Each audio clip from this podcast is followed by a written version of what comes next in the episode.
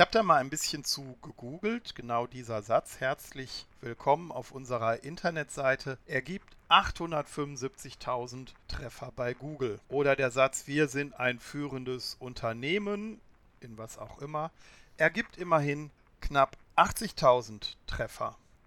Und die Formulierung Unternehmen XY ist ein führender Anbieter von ist 465.000 Mal zu finden.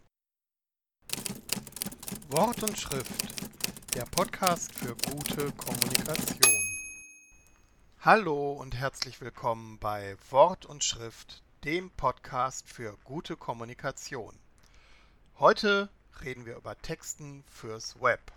Es geht darum, wie lesbare, knackige Texte auch für das Internet entstehen, wie sich No-Brainer vermeiden lassen, gute Formulierungen und wir schauen uns an, was barrierefreie Texte ausmacht. Herzlich willkommen auf unserer Internetseite. Wir sind ein führendes Unternehmen in unserem Markt. Unsere innovativen Produkte erfüllen höchste Standards innerhalb unserer Branche. Unsere hochmotivierten Mitarbeiter geben jeden Tag ihr Bestes, um Ihnen die beste Qualität und erstklassigen Service zu bieten.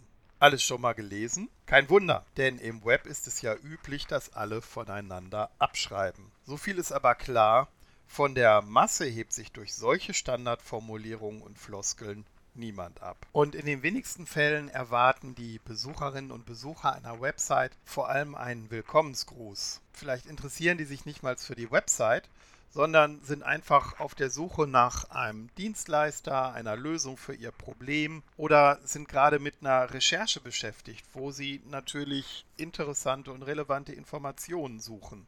Stattdessen lesen Sie dann also herzlich willkommen auf unserer Internetseite.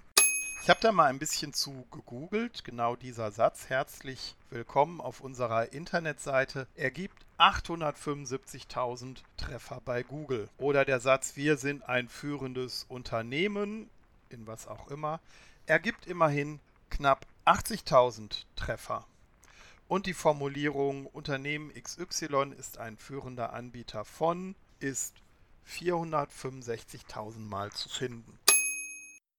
Das Netz ist voll von Unmengen konkurrierender Informationen und Seiten, die Aufmerksamkeit haben wollen. Und wer sich da im Netz auf die Suche macht, hat meist nicht allzu viel Geduld, sich mit irgendwelchen Floskeln und Standardformulierungen zu befassen. Dafür ist das Informationsangebot viel zu groß. Durchschnittlich bleiben Leute 40 Sekunden auf einer Website. Das lässt sich von so Tracking-Diensten ermitteln. Und hinter dem Durchschnittswert muss man sich jetzt überlegen, stehen wahrscheinlich sehr ausgedehnte Besuche, wo sich Leute lange und intensiv mit einer Website beschäftigen und viele, viele sehr kurze Besuche, wo Leute direkt wieder aussteigen, weil sie nicht gleich das finden, was sie suchen auf einer Seite. Und damit dürfte klar sein, dass irgendwelche Floskeln und No-Brainer nicht besonders hilfreich sind.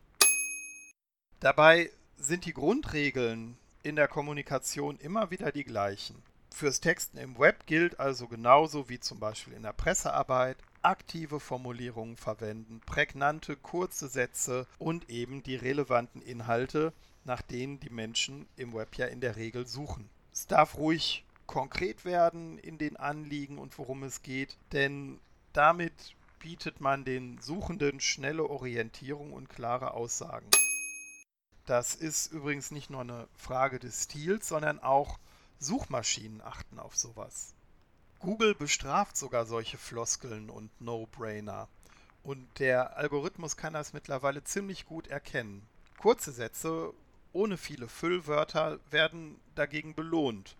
Oder auch aufgeräumte Seiten mit vielen Absätzen und Zwischenüberschriften.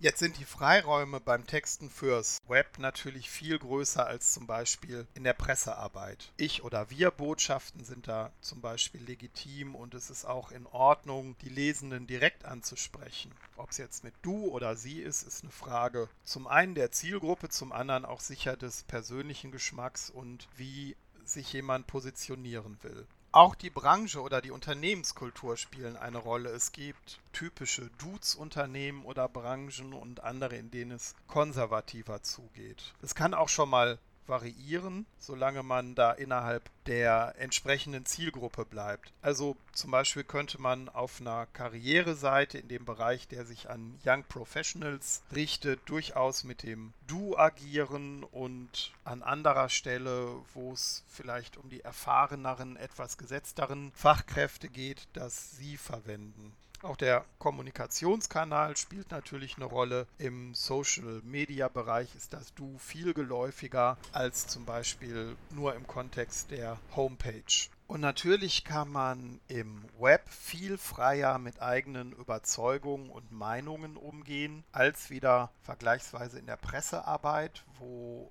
man sehr faktisch und eher nüchtern unterwegs ist. Aber trotzdem sollte natürlich auch hier jede Behauptung oder Überzeugung zumindest mal belegt sein, sodass die Lesenden das auch nachvollziehen und im Idealfall zustimmen können.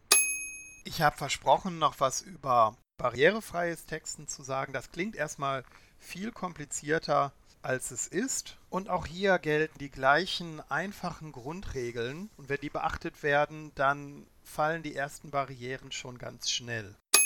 Sehbehinderte Menschen nutzen beispielsweise in der Regel Lesegeräte, die sie einsetzen, um sich die Texte von den Internetseiten oder Social-Media-Kanälen, auf denen sie sich befinden, vorlesen zu lassen. Lange komplizierte Schachtelsätze sind damit natürlich sofort eine Zugangsbarriere und andererseits einfache, klare, aktiv formulierte, sauber strukturierte Sätze machen es den Menschen mit ihren Lesegeräten wesentlich einfacher, die Inhalte zu erfassen. Jetzt bestehen Webseiten ja nicht nur aus Text, sondern sind in der Regel auch bebildert und in diesem Kontext spielen natürlich Bildunterschriften eine ganz besondere Rolle, denn die Lesegeräte erfassen natürlich auch die Bildunterschriften. Und wenn jemand sehr präzise Beschreibungen der Bilder anfertigt, die dann als Information hinterlegt sind, dann kann das natürlich dadurch auch für die Nichtsehenden erlebbar gemacht werden. Anders ist es dann bei Gehörlosen. Die können zwar Bilder erfassen und in der Regel auch Texte lesen, aber auch für die ist zum einen eine einfache, klare Sprache mit kurzen Sätzen hilfreich. Denn gerade für Menschen, die schon gehörlos geboren wurden und normalerweise in Gebärdensprache kommunizieren, für die ist die deutsche Sprache tatsächlich eine Fremdsprache. Und darum zählt auch hier Einfachheit der Sprache. Dann kommt natürlich dazu, dass sie die Texte zwar erfassen oder auch Videoclips sehen können, wenn Videos auf der Website eingebunden sind, aber die äh, Inhalte dann akustisch nicht erfassen können. Und darum kann es sehr hilfreich sein, sich die Mühe zu machen, zu den Videos auch Untertitel zu liefern. Und das ist nicht nur im Kontext der Barrierefreiheit interessant, weil viele Leute gucken ja dann auch solche Videos im Büro und wollen nicht unbedingt den Ton eingeschaltet haben und denen macht man es dann genauso einfacher, indem Untertitel das Wesentliche des Inhalts des Videos wiedergeben. Es gibt also viele gute Gründe, die für eine einfache und klare Sprache auch beim Texten im Web sprechen.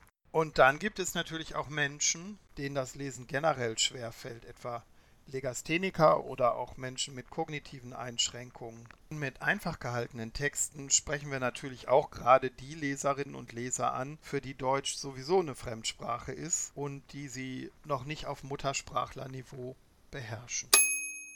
Zum Abschluss gibt es noch eine kleine Übung. Nehmt euch doch einfach mal einen Text vor, den ihr geschrieben habt fürs Internet. Legt euch eine Uhr, eine Stoppuhr daneben und geht den mal durch. Lest euch den Text in normaler Lesegeschwindigkeit durch und schaut mal, wie lange das gedauert hat. Jetzt guckt ihr auf den Satzbau. Gibt es Sätze mit mehr als einem Nebensatz? Wenn ja, wie viele Kommas und Nebensätze kommen darin vor? Und wenn es Schachtelsätze gibt, Wörter zählen. Also möglichst nicht mehr als 20 bis 25 Wörter und auch nicht mehr als ein Nebensatz. Ja, dann gibt es diese beliebten Passivkonstruktionen, die Texte sperriger und schwerer lesbar machen. Wie sieht das damit aus?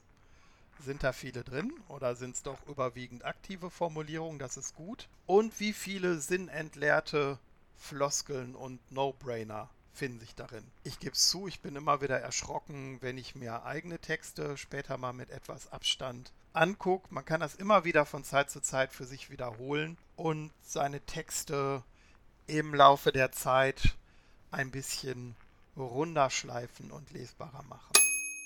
So, das war's für heute mit Wort und Schrift, Texten fürs Web. Ich hoffe, es hat Spaß gemacht. Es war die eine oder andere Inspiration dabei. Der Inhalt war im Wesentlichen ein Kapitel aus meinem Buch PR für Freiberufler, erschienen im Gabal Verlag. Und wenn ihr mehr dazu lesen wollt, das ein bisschen vertiefen wollt, schaut doch mal ins Buch. Ich würde mich freuen. Es gibt auch eine kostenlose Leseprobe auf meiner Homepage gutekommunikation.net gutekommunikation.net, da auf Bücher gehen, da findet ihr was über meine Bücher und da ist auch die Leseprobe für PR für Freiberufler hinterlegt. Ich sage Tschüss, bis zum nächsten Mal.